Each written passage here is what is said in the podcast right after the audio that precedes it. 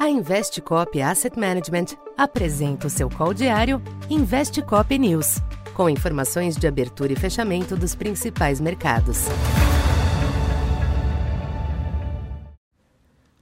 Bom dia. Eu sou Silvio Campos Neto, economista da Tendências Consultoria, empresa parceira da Investcop.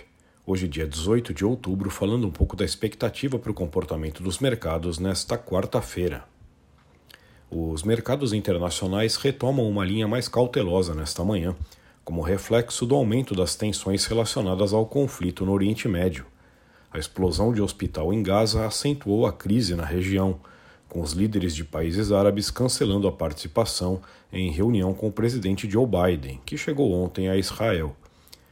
Neste contexto, e de olho em desdobramentos, as bolsas europeias e os índices futuros em Nova York oscilam em terreno negativo nesta abertura ainda que os movimentos se mostrem comedidos.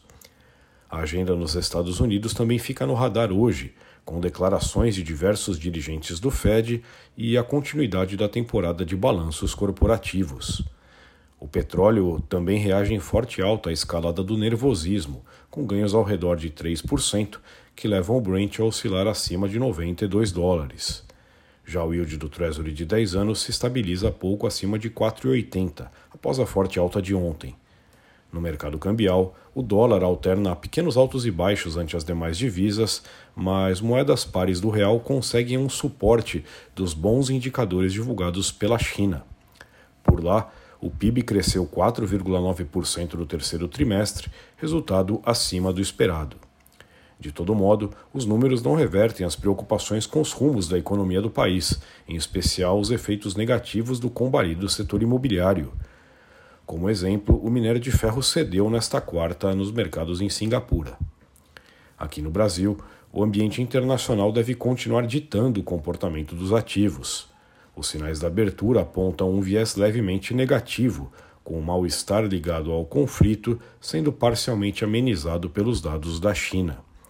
Com isso, o câmbio pode manter oscilação em torno dos patamares recentes, pouco abaixo de R$ 5,05.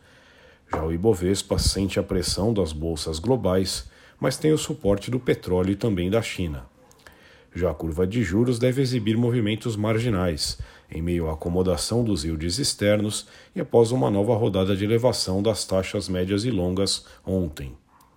Por aqui, a agenda traz como destaque a pesquisa mensal de comércio, que deve sustentar o sinal de menor fôlego da atividade. A participação do presidente do Banco Central em eventos também será monitorada. Então, por enquanto é isso. Bom dia e bons negócios.